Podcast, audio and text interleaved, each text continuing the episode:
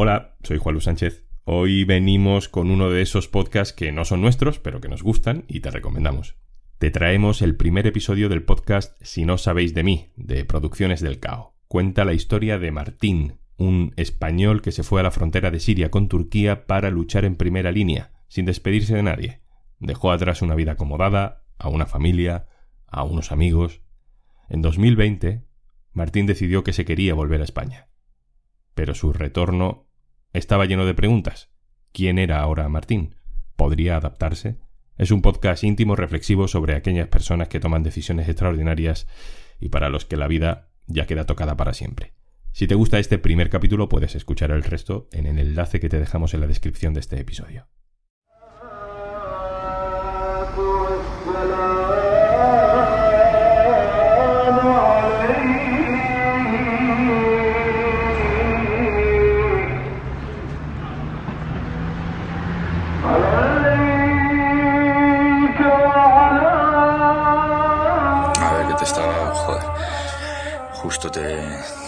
Un audio, pero le he dado a cancelar y se ha jodido.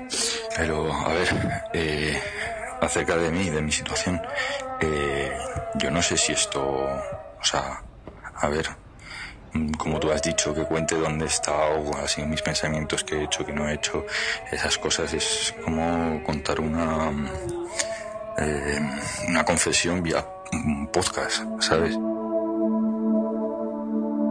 Siempre que escucho este audio se me pone la piel de gallina, porque este fue el punto de partida.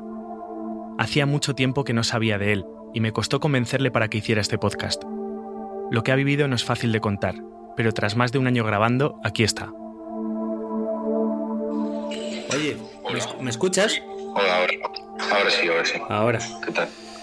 Bien, tío, ¿cómo estás? Bien, bien, yo bien. Bueno, no sé. ha sido como de, de, película del aeropuerto. ¿Por? Estás grabando, ¿no? Sí, sí, sí. Él es Martín. Bueno, a veces le llamamos Sebastián, Jacobo o el primo. Martín es un amigo de toda la vida, del grupo de siempre. Dejó Madrid en marzo de 2015 y desde ese momento la comunicación con él ha sido mínima. Durante años no teníamos muy claro ni dónde estaba ni si estaba bien. En ocasiones alguien del grupo decía que había recibido un mensaje suyo, en otras que un amigo de un amigo le había contado que estaba bien, nada muy concreto. Tampoco podíamos hacer muchas preguntas o decir su nombre en alto, o escribirlo por miedo a ponerle en peligro. Cualquier descuido podía delatarle. Pero hace poco Martín decidió regresar a España. No sé, se habrán pensado, tío, que soy de la CIA o algo. ¿Pero qué dices?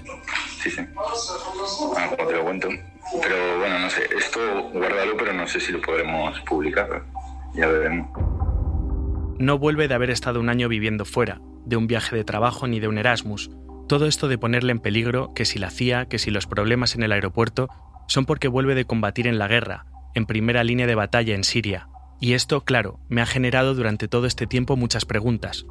No sabíamos, o no sabía yo, por qué se había ido. No sé qué ha hecho durante todos estos años y cómo ha sido su día a día su vida. Me cuesta imaginarme a Martín con un arma entre las manos mientras yo he estado, no sé, tomándome una cerveza en Madrid. Es difícil entender qué empuja a un español a combatir en una guerra extranjera y más si esa persona es un amigo tuyo de toda la vida. Oye, otra cosa, em, por el podcast este que hemos... Eh, tú lo tienes todo grabado, ¿no? Porque voy a borrar la conversación aquí antes de viajar eh, voy a borrar todo, todo lo que tenga en el teléfono. Yo no sé si borro aquí, se te borra allí o, ya lo has pasado, lo has grabado en otra parte. Martín vive ahora en un limbo, una zona gris inquietante entre aquellos años como combatiente internacional y un futuro incierto. Su vuelta a España no va a ser nada sencilla. Yo soy Pachi Beljeu, soy periodista y esto es Si no sabéis de mí, un podcast de producciones del CAO. Episodio 1. La marcha.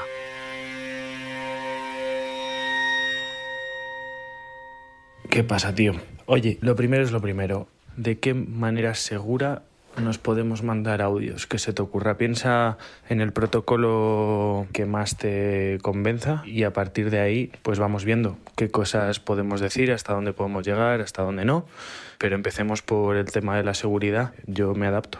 Esta fue una de las primeras notas de audio que le envía a Martín. Él me contactó a través de Signal, una aplicación de mensajería instantánea con un protocolo de encriptación. Los mensajes se envían ya codificados y solo se traducen cuando llegan al móvil de la otra persona. Así, si alguien los llegara a interceptar por el camino, no podría leerlos.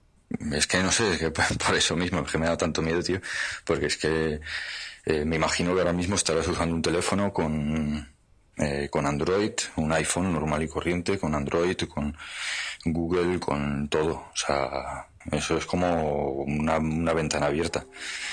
Estamos en el siglo XXI y no es un juego.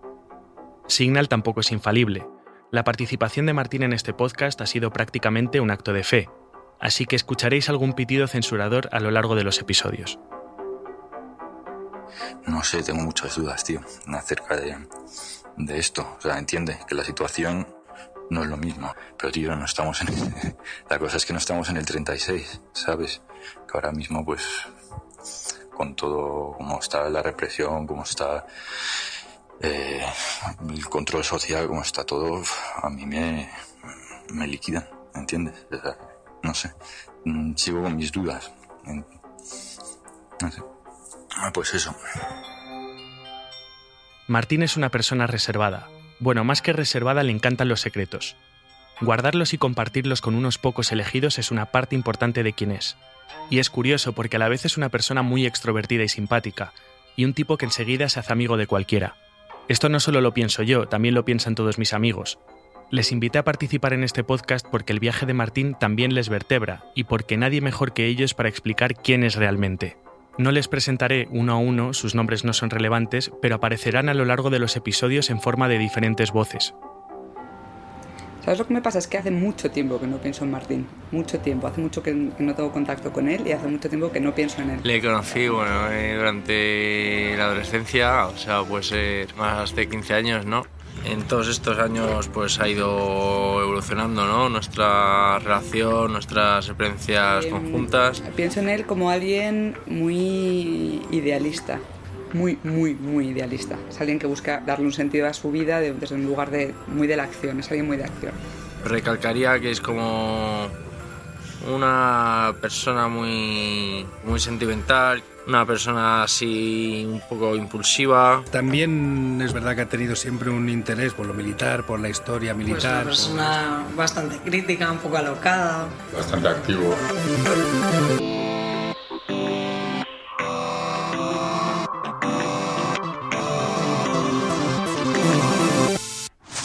A ver, venga, me, me hago un audio ahora. Me hace un audio eh, ayer, de acerca de ayer, me pasó algo y me dio algo para pensar. Estaba haciendo footing, estoy cruzando una calle grande y oigo sirenas, bomberos, la ambulancia, policía, un mogollón de vecinos, todo, y todos estaban alrededor de una, torre de estas de alta tensión. Y en la torre de alta tensión había un tío que se acababa de ahorcar. Me quedé mirando ahí, ¿no? En plan, joder, ¿qué hago, no? Es que hay que bajarlo, ¿no? tal vez eh, no tenga una muerte cerebral, ¿no? Se pueda reanimar. Ahora están todos los doctores por ahí, los bomberos, la policía, el ejército, todos alrededor haciéndose selfies y fotos. Y nadie, nadie lo bajaba, tío. Pero fíjate, la reflexión me viene cuando me pongo a pensar, ¿y si respetan tanto la vida que también respetan la muerte? En el sentido de que si tú te quieres suicidar, te suicidas. Y me decía, joder, tal vez haya que respetar, ¿no? A quiénes somos para decidir acerca de quién vive, quién muere, ¿no? Qué moralidad usamos eh, para juzgar a la gente que está alrededor. Este Martín es muy diferente al Martín que se fue a Siria. Sí, hay cosas que nunca van a cambiar, pero la guerra te cambia. Sus audios ahora están llenos de reflexiones. Ha comenzado a pensar más sobre la vida y la muerte. Supongo que es lo que pasa cuando estás tanto tiempo haciendo equilibrios entre una y otra. Ha madurado, como todos supongo, pero en un contexto radicalmente distinto. Y esto es algo que me preocupa, porque no sé en qué estado va a volver, si nuestro entorno o incluso yo vamos a poder entenderle y ayudarle. Tampoco nosotros nos habíamos enfrentado antes a algo así. En el momento en el que empezó a abrirse, a enviarme audios y a contarme cosas más allá del estoy bien, decidí buscar la ayuda de un experto. Y llegué al doctor Alberto Fernández Liria, psiquiatra y antiguo director del área de gestión clínica de psiquiatría y salud mental en el Hospital Príncipe de Asturias. Él ahora está jubilado, pero ha trabajado durante años con personas que han vivido situaciones de violencia o conflicto armado. Vivió además la guerra en sus propias carnes.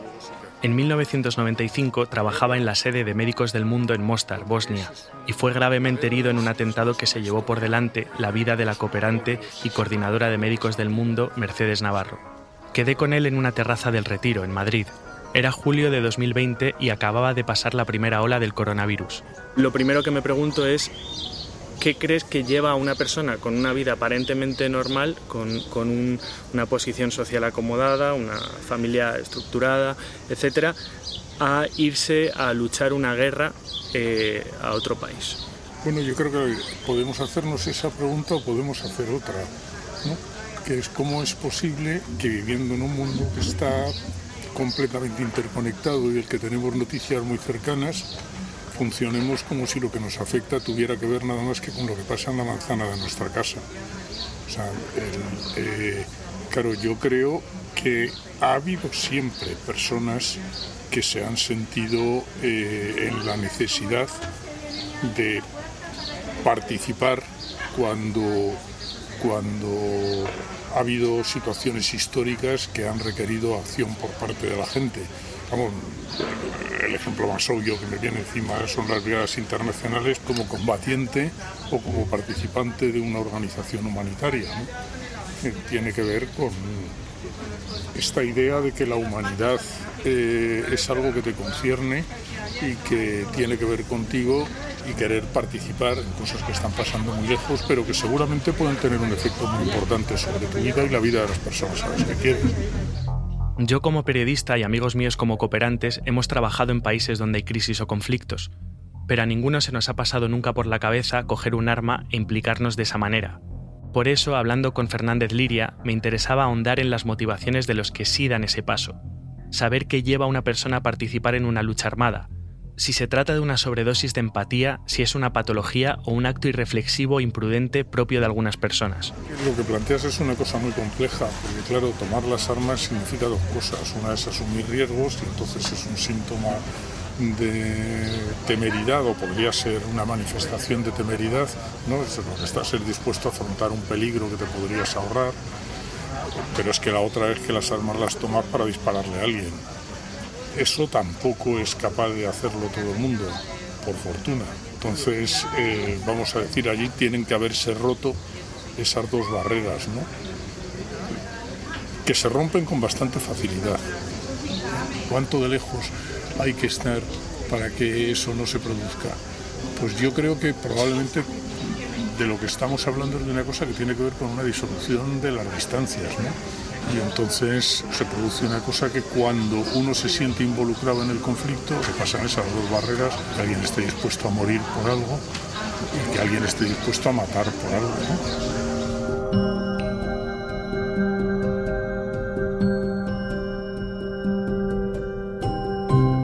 ¿Por qué estaría dispuesto a morir o por qué estaría dispuesto a matar?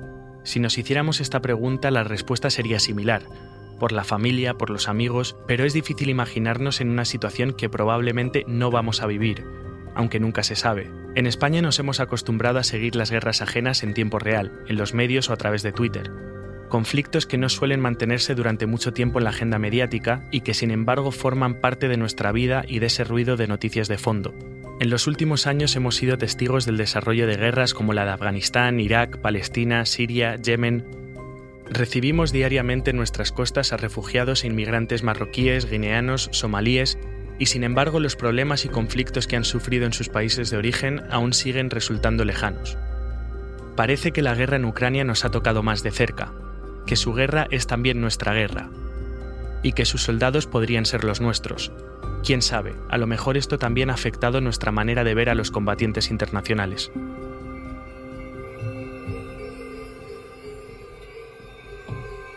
Oye, y ahora las puertas de, llegar aquí ya en nada, en, cuestión de horas, ¿qué, sensaciones tienes? ¿Qué sensaciones tengo? Joder, pues la primera que me quiero ir a la playita, tío, a tomar el sol y, y a que me dé la brisa. Y ¿sabes lo que tengo en mente? Fíjate, le tengo en mente ahí, sentarme al atardecer en el 2 de mayo y beberme una lata de los chinos. una Mao, una Mao fresquita. Me parece perfecto. Eso está hecho. Mañana tenemos plan. Que por cierto, tengo muchas ganas de que conozcas a Natalia. Ya, tío. Que además. ¿Cuánto lleváis ya? Llevamos tres años. Tres años. O sea, me, me fui y empezasteis, ¿no? Más o menos. En estos tres años mi vida también ha cambiado. Empecé a salir con mi pareja, los planes con los amigos son ahora más de día que de noche, he ido encauzando más o menos mi futuro laboral, lo que quiero hacer en la vida. Pues sí, tío, yo sé, eso, qué ganas de, ¿no? de, conocer, de conocerla y de, reencontrarme con Peña y de conocer, ¿no? Porque me imagino que habrá otra Peña con, con parejas, son nuevas vidas y tal. Yo qué sé, me- es algo que me emociona, ¿no? Por un lado me da miedo, en plan, perdido todos estos años, ¿no? Como estar, mm, ¿sabes? Aparte, ¿no? Quedarme al margen o algo de, de tantas cosas que habrán pasado. Y por otro lado me, me emociona muchísimo, ¿no? Me dan muchísimas ganas de, ¿no? de, de re- reencontrarnos y de contarnos otra vez, ¿sabes? Lo que ha pasado todo este tiempo y, y eso.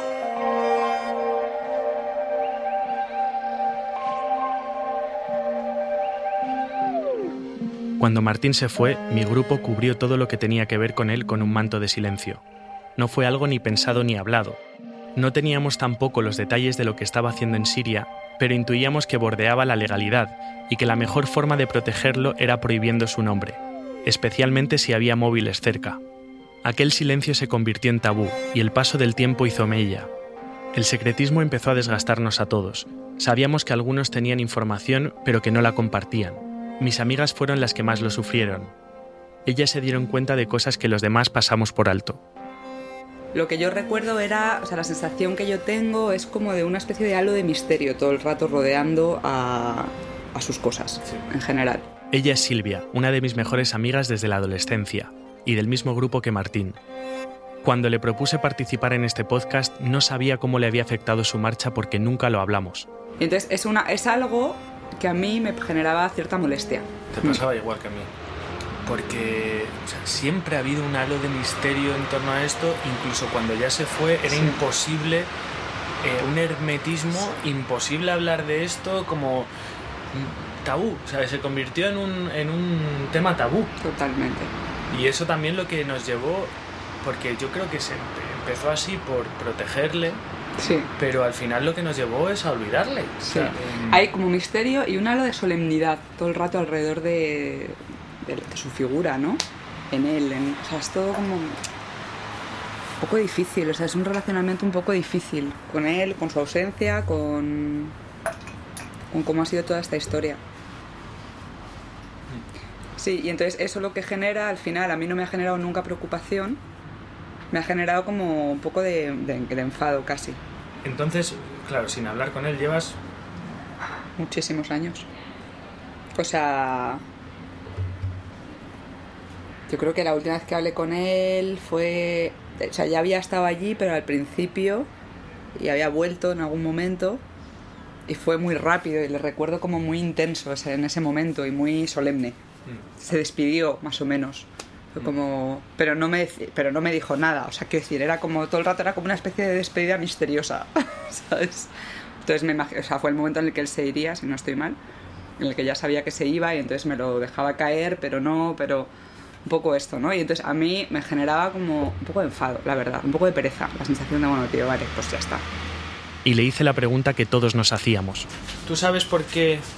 Bueno, imagino que no por lo que estamos hablando, pero ¿por qué pasó del activismo a, a la acción? No. De nuevo volví a las palabras de Liria. Que alguien esté dispuesto a morir por algo y que alguien esté dispuesto a matar por algo, matar por algo, matar por algo, matar por ¿Qué lleva a alguien a morir por algo o a matar por algo? Me preocupa el impacto psicológico, pero hablando con Martín a veces me decía una cosa, Estoy curado de espanto, yo puedo contar historias de estas. mm, yo no necesito hacer un receso ni, ni cambiar, ¿no? Eso va dentro de mí, ni tampoco estoy traumatizado ni nada.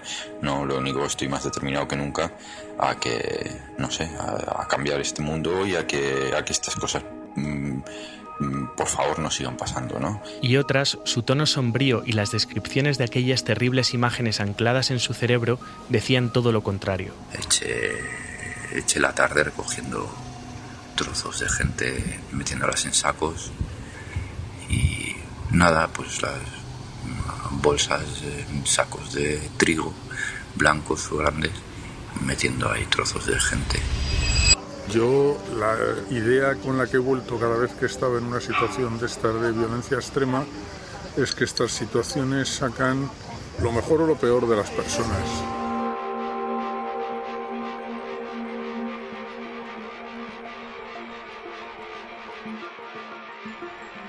Bueno, yo creo que, que tiene que ver en, en primer lugar con, con, el poder de Internet. ¿no? Este es Daniel Amelang, abogado especializado en Derecho Penal en el despacho Red Jurídica. Quedé con él en su oficina para que me contara a qué situación legal se puede enfrentar alguien como Martín, que ha ido a luchar a un conflicto armado extranjero y que vuelva a España.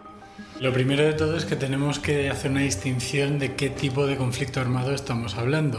Si se trata de una guerra convencional entre dos estados, cuál es el posicionamiento de España en, esa guerra en, entre los dos estados, si es una de neutralidad o no.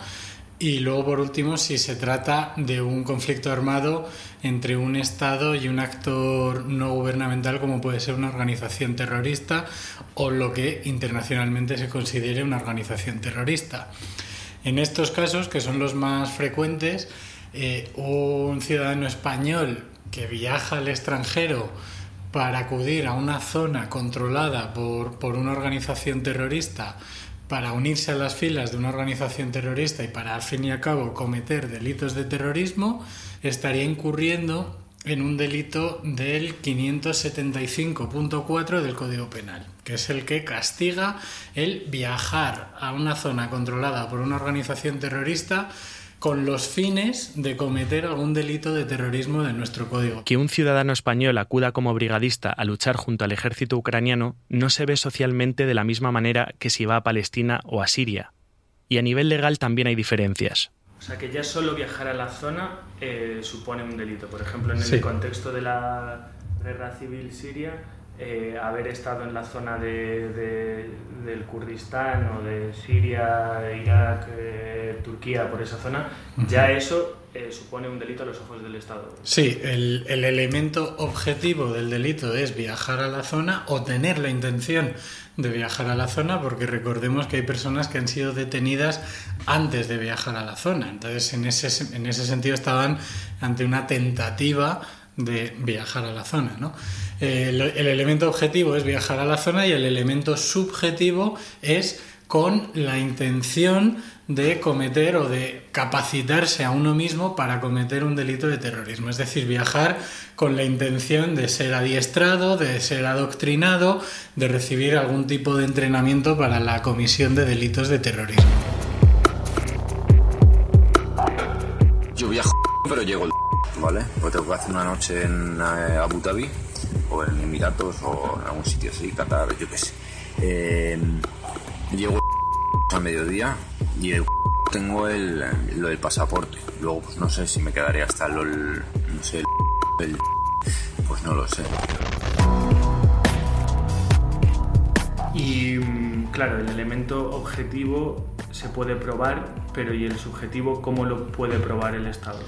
Pues eso es lo que es tremendamente difícil y que normalmente pues, se, se realiza con registros domiciliarios, a ver qué tipo de literatura tienen estas personas en casa, qué tipo de simbología tienen, pues a lo mejor tienen fotos o a lo mejor tienen alguna bandera colgada en el salón de su casa, eh, a ver en qué páginas web se han metido, intentan de alguna forma probar cuál podía ser la intencionalidad que subyace detrás detrás de eso. En algunos casos, pues puede estar bastante bien probado por el tipo de amistades que tiene, por el tipo de cosas que tiene en casa, porque a lo mejor ha recibido un correo electrónico diciendo vente aquí a, a participar en la yihad, pero en otros casos es más difícil y sobre todo mm, eh, esto es- es muy problemático, por ejemplo, en el caso de periodistas que quieren viajar a estas zonas para documentar lo que está sucediendo, que en ese caso no estarían incurriendo en ningún tipo de delito, pero que alguien puede malinterpretar sus intenciones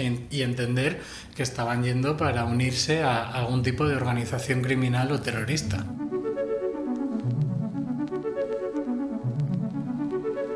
Uno de los periodistas de guerra que más sabe sobre el conflicto kurdo es Carlos Zurutuza, él ha estado reporteando en terreno en varias ocasiones y allí se ha encontrado con todo tipo de perfiles de combatientes.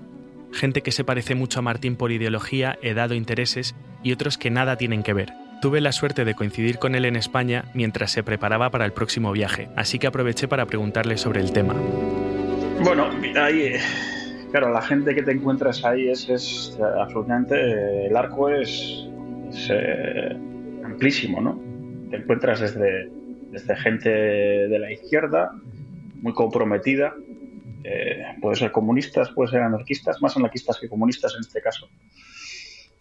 Luego tienes eh, al aventurero que no sabe qué hacer con su vida y dice, bueno, puedo ir a pegar unos tiros y, acaba convirtiéndose en un estorbo, porque esta gente no, no aporta nada y hasta gente de ultraderecha, ¿no? Yo he conocido a falangistas, exlegionarios y gente que, acaba ahí en, como cruzados en la lucha esta contra el Islam, que para ellos, bueno, acaba siendo el Estado Islámico. Martín encaja grosso modo en alguna de estas categorías, pero esto ya lo iremos viendo. Bueno, por un lado están los inadaptados, los que no tienen, no encuentran su sitio y lo encuentran allí. Y por otro lado están, pues, la gente que realmente quiere hacer algo, ¿no? y que no se conforma con estar en casa viendo lo que hacen los demás, que quiere participar y ser parte de algo, ¿no? De algo, bueno, es un topicazo, pero algo mucho más grande que ellos, ¿no? Pero es que, es, que realmente es así.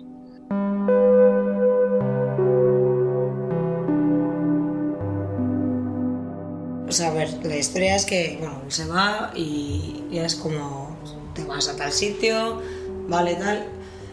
Yo personalmente mi memoria a veces es como que, bueno, filtro bastante y luego se me olvida y llegó un punto en el que no sabía ni dónde estaba, ¿sabes? Como, ¿dónde está? Este está en un conflicto, pero ¿dónde? ¿Qué, ¿Qué, está haciendo? O sea, como que mi mente era tanta, o sea, era tan clandestino todo y tan, pues eso, como que no se podía saber y no sé qué, que mi mente como que lo eliminó. ¿Sabes? Y, y entonces en un momento dado era como, joder, pero tú lo sabes y no me estás, o sea, tú me refiero como colegas nuestros, pero tú lo sabes y no me estás diciendo nada, no sé qué, luego en el tiempo eh, lo que me comentaron fue que no, que es que nadie sabía nada, entonces fue como, ah, bueno, entonces no es que yo no supiera, sino que nadie sabía. Eh, y, pero es lo que te digo, y hubo un punto que era como, vale, mientras no sepas, es que todo va bien. O sea, si no sabes nada, es que, es que está bien.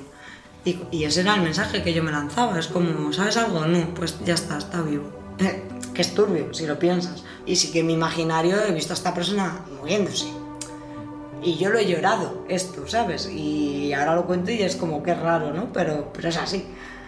Pues yo qué sé, que te pones una canción que te, que te lleva a ese imaginario. Igual que te pones otra canción que te lleva, estoy en la playa de risas bailando, cogiéndolas con mis colegas, pues te pones una canción que te lleva al imaginario que te están diciendo, tu, tu colega se ha muerto. Y yo me he puesto ahí varias veces. Y era como, vale, bueno, pues ya está. O sea, como... Que de alguna forma todos llegamos a asumir eso, que eso podía pasar. ¿Qué podía pasar?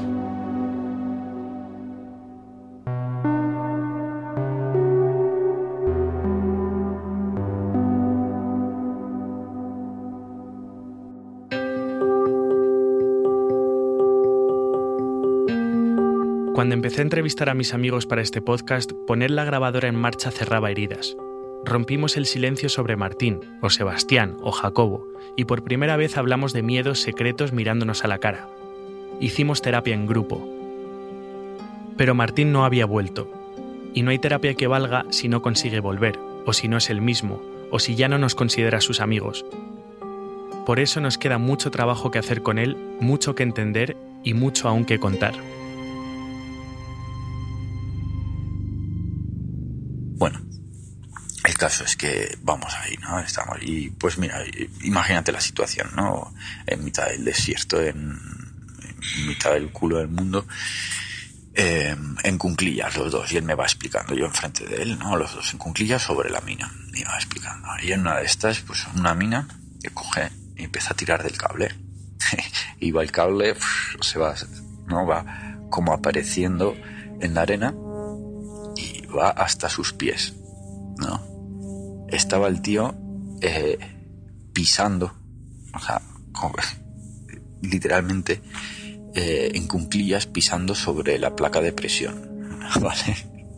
La placa de presión es como una franja, son dos, eh, como dos, em, dos tiras de metal en paralelo que cuando hacen contacto, no cuando tú pisas ahí, hace, las dos hacen contacto y explotan, ¿no? Por electricidad. Tiene una batería pequeñita y por electricidad. Bueno, pues fíjate, estaba eh, pisándola. ¿Por qué no volamos? Porque estaba pisando sobre los dos. Otro día, otro día que, yo qué sé, que los santos me vinieron a ver o como, no sé, tío. Eh, el, el pavo, el que me estaba enseñando, coge y dice, ups, se enciende un cigarro. Se enciende el cigarro y continúa. Y yo, vale, o sea, hemos estado a punto de, yo qué sé, de desaparecer, porque encima estamos de cumplillas encima de la mina, desactivando. Madre del amor hermoso, es que lo pienso, tío. O sea, yo qué sé. Pues eso, eso es otra anécdota y de estas, de estas hay muchísimas. Y ya, como ya te he dicho en el audio, audio ¿cuántas veces eh, habré estado a punto de, de guiñarla y no lo sé? O sea, y no lo sabe. Pero, joder y amigo mío, ¿a dónde irás? Se cayeron las murallas que protegen nuestro hogar. La dirección y la producción de este capítulo la hemos hecho Leire Ariz y yo, Pachi Beljeu. Jimena Marcos se ocupa del guion. El montaje y la ambientación sonora son de Alberto González Casanovas y Blanca Romero hace la mezcla de sonido.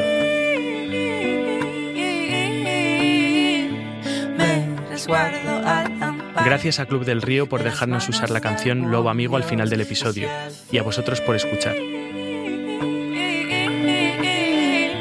Ya no tengo que recoger pedazos de mí, dejando huella, dejando sangre